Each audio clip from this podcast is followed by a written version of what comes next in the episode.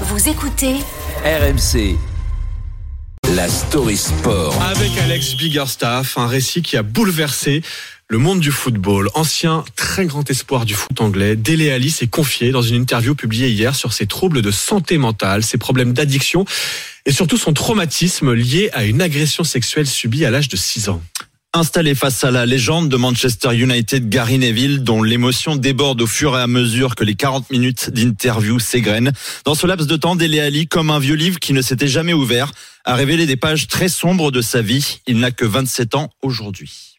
Un matin, je me suis réveillé, je devais aller m'entraîner et je me souviens m'être regardé dans le miroir. Cela peut paraître dramatique, mais je me regardais littéralement dans le miroir et je me demandais si je pouvais prendre ma retraite maintenant à 24 ans, vous savez, en faisant ce que j'aime.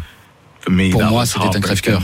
Je feignais de gagner le combat, je souriais, je montrais que j'étais heureux. Mais à l'intérieur, j'étais, tu sais, en train de perdre la bataille. Comme une partie immergée d'un iceberg, le sourire nerveux comme mécanisme de défense et puis cette lutte intérieure qui lâche enfin. Agressé sexuellement à l'âge de 6 ans par le compagnon de sa mère. À 7 ans, il a commencé à fumer et à vendre de la drogue.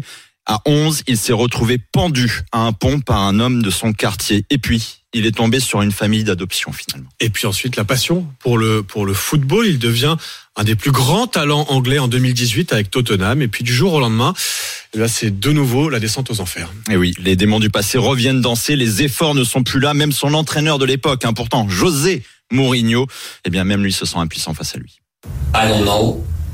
Je ne sais pas si c'est lié à ton mode de vie, si sur une période tu es un professionnel incroyable, si au cours d'une autre période, si tu deviens un fêtard, je ne sais pas. Je n'en ai aucune idée.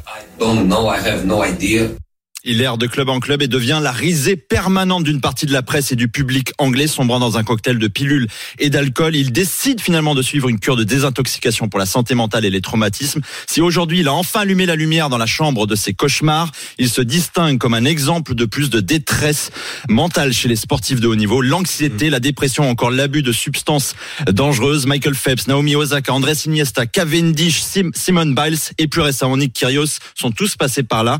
Encore sous avec Everton aujourd'hui. Dele Ali dit avoir récupéré la passion du football, mais on ne le dira surtout jamais assez. Derrière les millions et la célébrité, il y aura la condition de n'être qu'un simple être humain. La terrible histoire de, de Dele Ali racontée par Alex Biggerstaff ce matin dans la Story Sport.